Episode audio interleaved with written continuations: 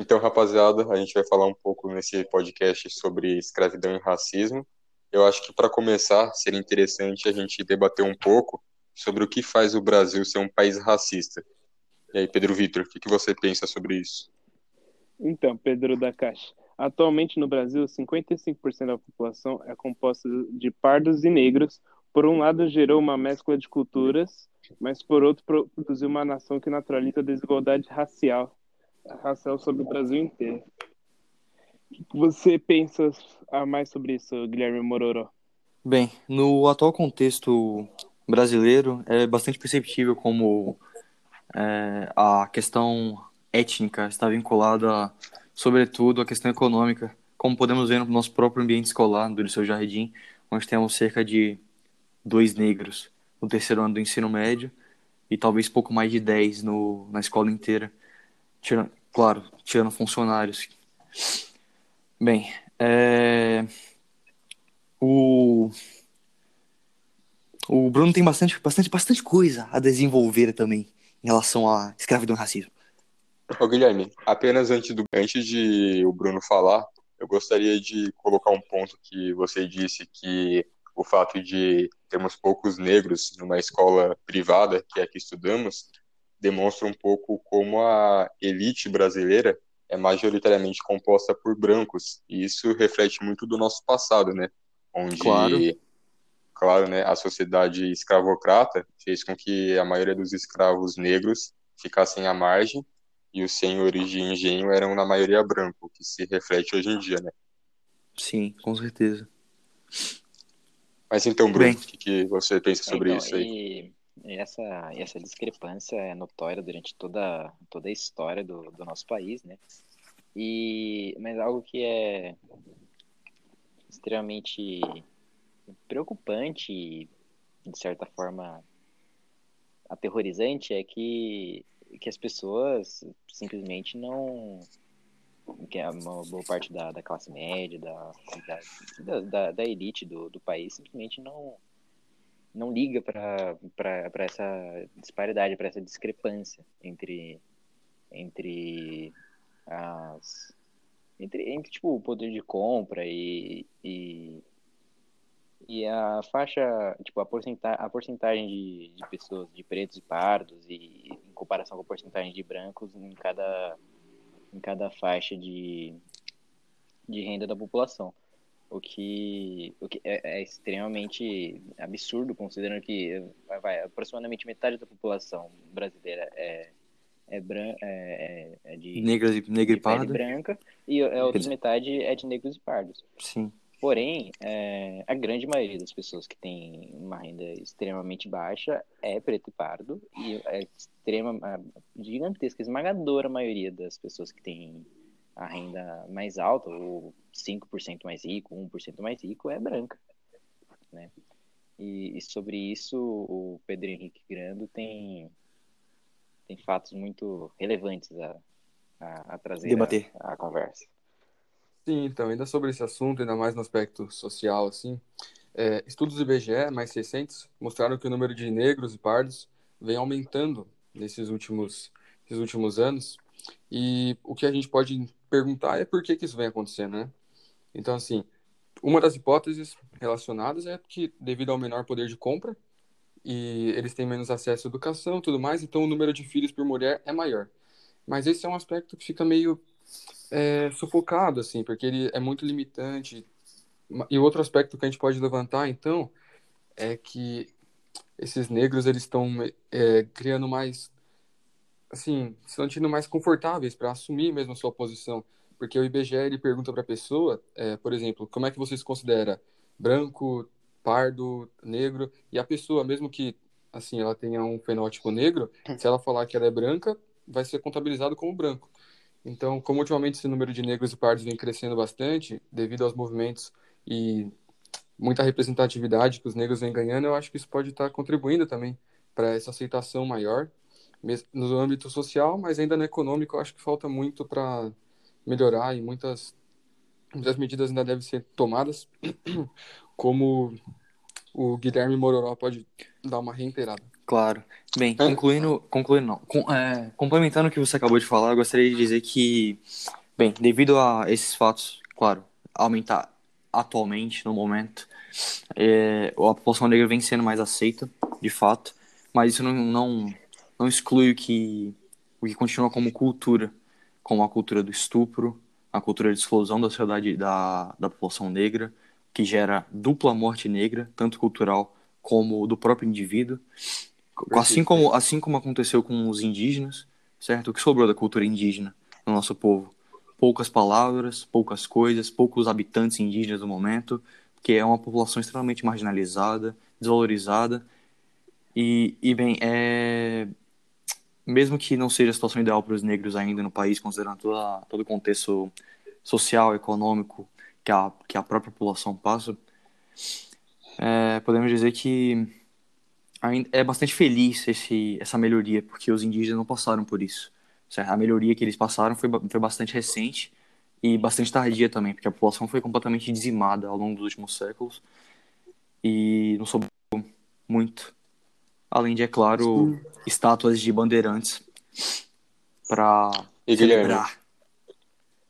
Só para complementar então... o que vocês estão falando aí, você e o Grando falaram, eu acho que é muito interessante a gente pensar que enquanto os negros estão se reconhecendo mais, por exemplo, na pesquisa do IBGE, o número de pessoas que se identificam como negras e pardas tem aumentado, paradoxalmente, a sociedade também tem um, um lado que é muito conservador no sentido de propagar o racismo como mentalidade e não só claro. como Algo isso acaba gerando consequências na sociedade, né? Sim. Então, por exemplo, pessoas que fazem uma piada racista aqui, uma piada racista ali, ou têm atitudes racistas, muitas vezes disfarçadas, e que acabam gerando essa cultura do racismo na sociedade brasileira, né? Sim, é como a própria Lilia exemplifica no livro, a liberdade é negra, mas a igualdade é branca. Então, os negros ainda são muito, estão muito à margem, muito no limite do que a gente considera direitos humanos, sabe? É, então, e a uhum. gente, quatro dessa, das pessoas que estão aqui falando sendo brancas, é, a gente tem.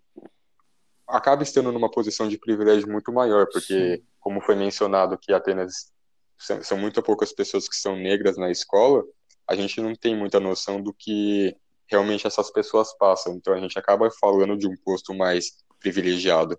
E por claro, isso acho que seria interessante tem... o isso, pode falar. A gente não tem noção do que é ser negro, assim como a gente não tem noção do que é, por exemplo, ser mulher e passar por um assédio. A gente não, tem, a gente não tem noção do que é ser negro e, sei lá, ser parado pela polícia meramente por ser negro. Exatamente. Então. E acho que seria é, interessante o, o, o próprio Peter Victor falar um pouco sobre. Então, sobre o, o, Como ele enxerga isso. O Guilherme Ororó diz sobre o negro separado pela polícia, né? Mesmo às vezes nem tendo nada a ver com crimes nem nada.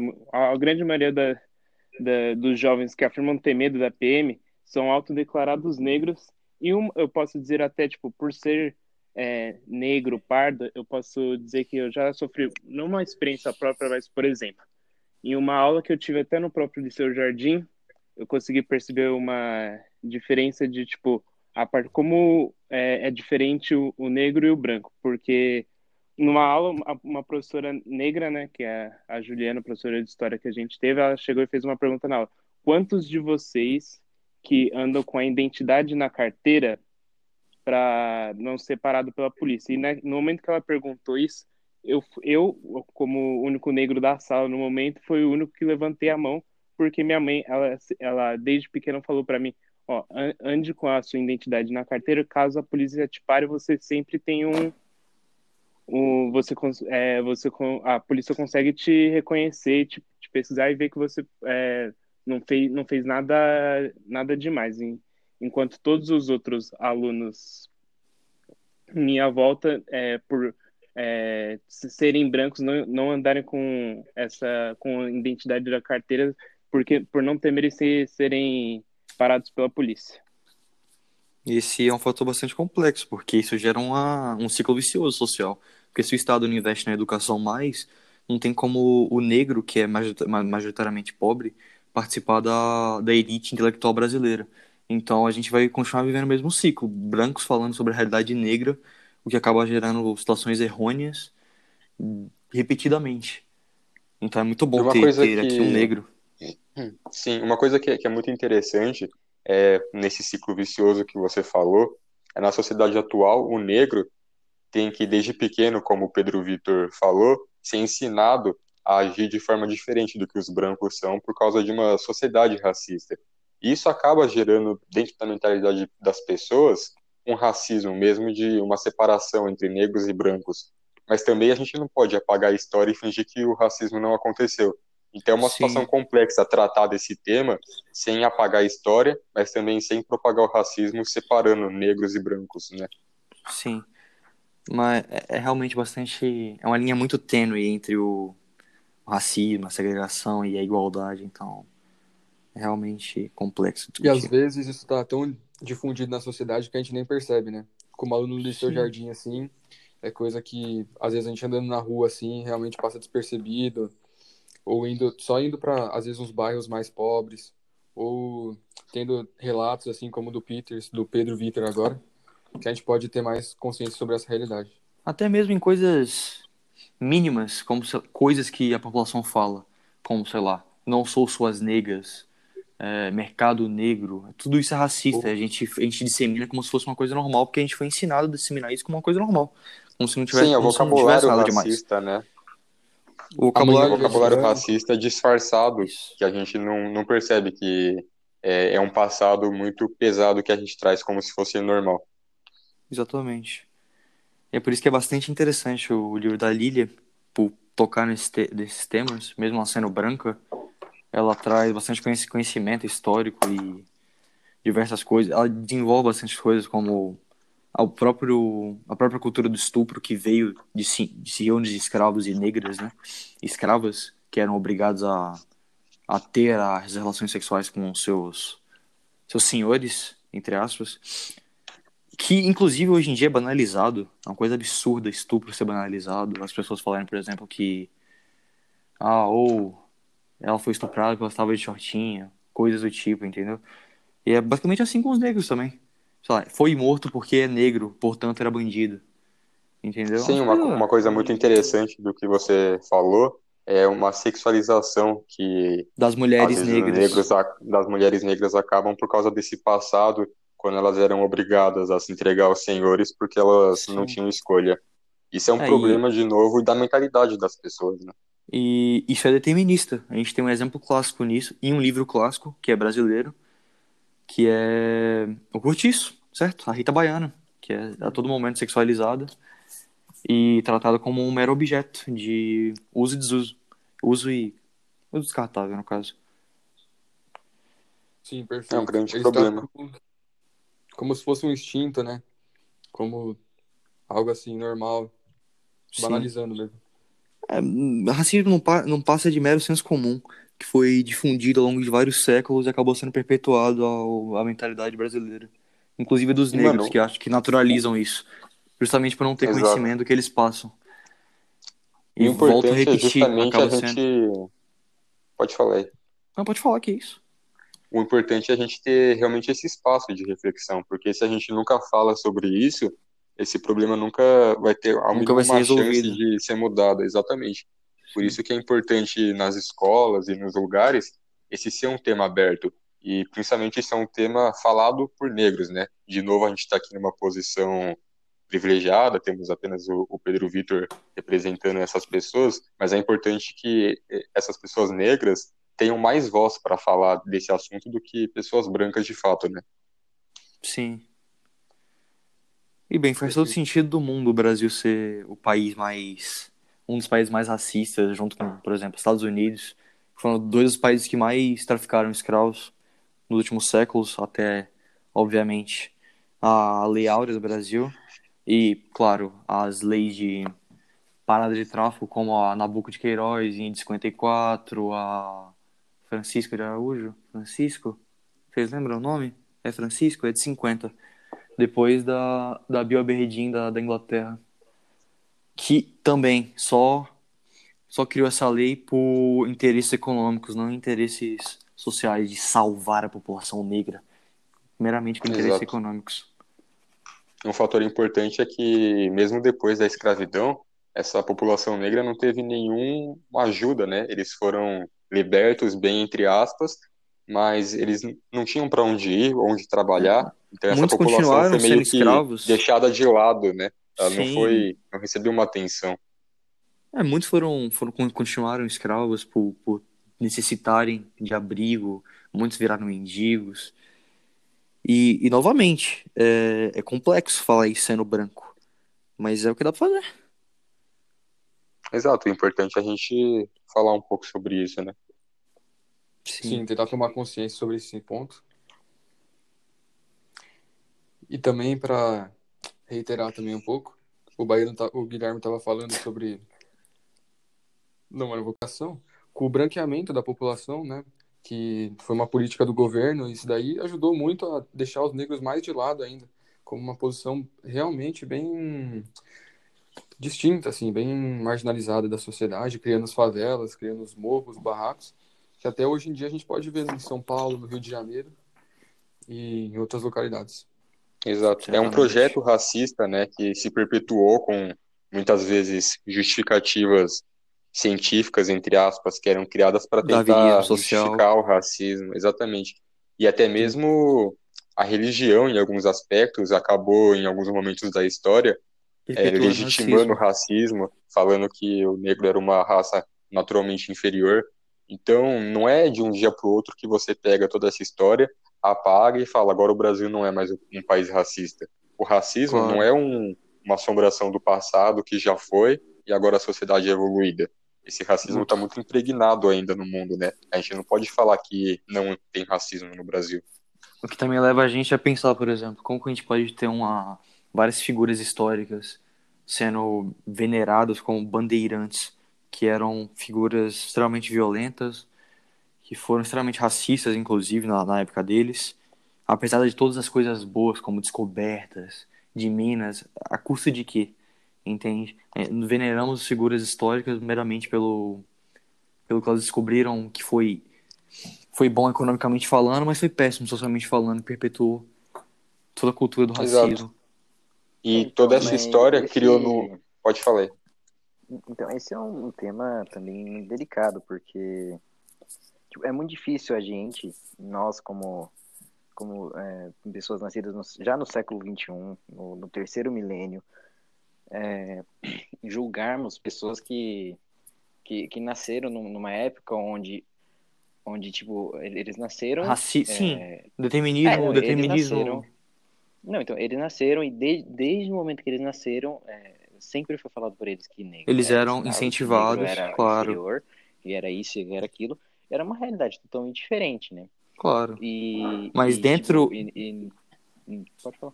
Dentro desse, desse aspecto, no, pelo menos no nosso último século, nos últimos, últimos dois séculos, pelo menos nos últimos 150 anos, tiveram diversas figuras, inclusive negras, bastante relevantes, como o próprio Lima Barreto, entendeu? Que sempre problematizaram bastante a situação. O próprio Machado de Assis era, era pardo, entendeu? E foi inclusive o primeiro escritor pardo da, da nossa bancada, não é mesmo? De escritores brasileiros. Então, eu acho que o, o principal foco aqui não é, como o Bruno mencionou, nem a gente pegar e julgar essas pessoas, até mesmo Claro, porque claro. hoje em dia isso não vai adiantar nada. Mas o, o importante é a gente olhar para essa história e ver o que a gente não pode repetir e o que a gente não pode endeusar essas pessoas. Não é que Claro. nós também Tipo, temos que Que- banalizar completamente, mas Claro, não claro. tornar ídolos e heróis. Meu, meu É, comentário não era bem pejorativo. todas as ações dessas pessoas, Sim, sim. mas, é, mas que, que também não, não se pode apagar tudo que elas fizeram. Claro. Até Tipo, porque, né? querendo Com certeza. não- querendo ou não, o Brasil é do jeito que é por conta de todas essas figuras. Claro. E as coisas boas e as coisas ruins. E nesse aspecto, mesmo que certo e errado seja bastante relativo, é uma coisa relativa e não é nem relevante falar isso, é, todo, todo vilão é herói da própria história, certo? Então os bandeirantes, sim, na época deles eram heróis, enfim, e hoje em dia nem tanto. Porém, a gente tem que saber problematizar isso. Só isso. Uhum. Mudando um pouco a, a vertente, eu acho que o racismo, né? É, eu acho não, é um fato, ele trouxe muitas consequências para a sociedade atual. como vocês mesmos já mencionaram, é, menos negros em altos cargos de empresas ou muitos negros Poder em péssimas condições de vida. E eu queria saber o que vocês acham que deve ser feito atualmente para melhorar essa situação.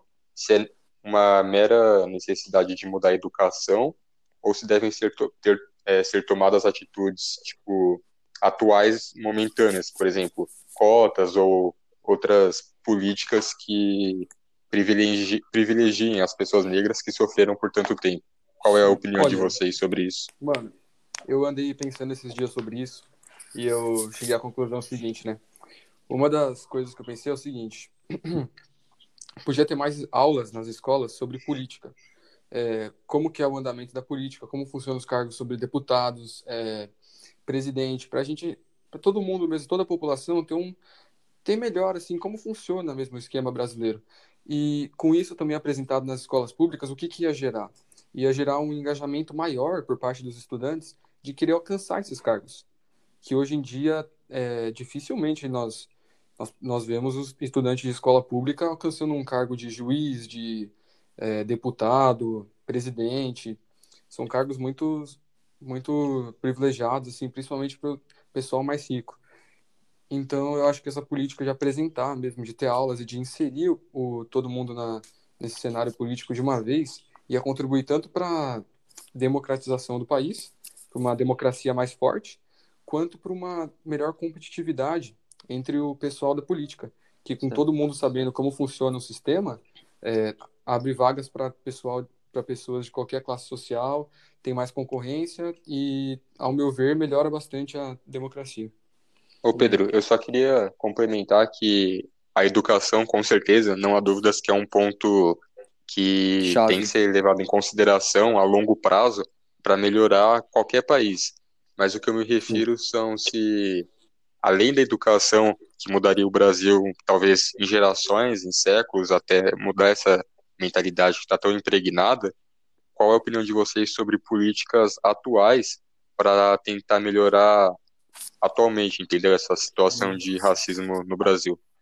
Certo. Bem, tem as cotas, né? Como você mesmo citou, que é um sistema Exato, bastante é um problemático, inclusive, que tem que ser com complementado, pelo menos. Porque você vê, por exemplo, vários brancos, entendeu? É, assumindo cargos de cota meramente por, sabe, voo, porque fica mais fácil para passar. Isso meio que, além de polemizar o sistema, você vê as cotas como, por exemplo, algo ruim, entendeu? Algo que piora a situação, ou mesmo acaba, bem, do jeito que funciona atualmente, acaba que aumenta o privilégio dos brancos em relação aos negros. Apesar de que em casos separados, tudo bem que são casos isolados, porém Inclusive, isso aumenta o preconceito com as próprias cotas, entende?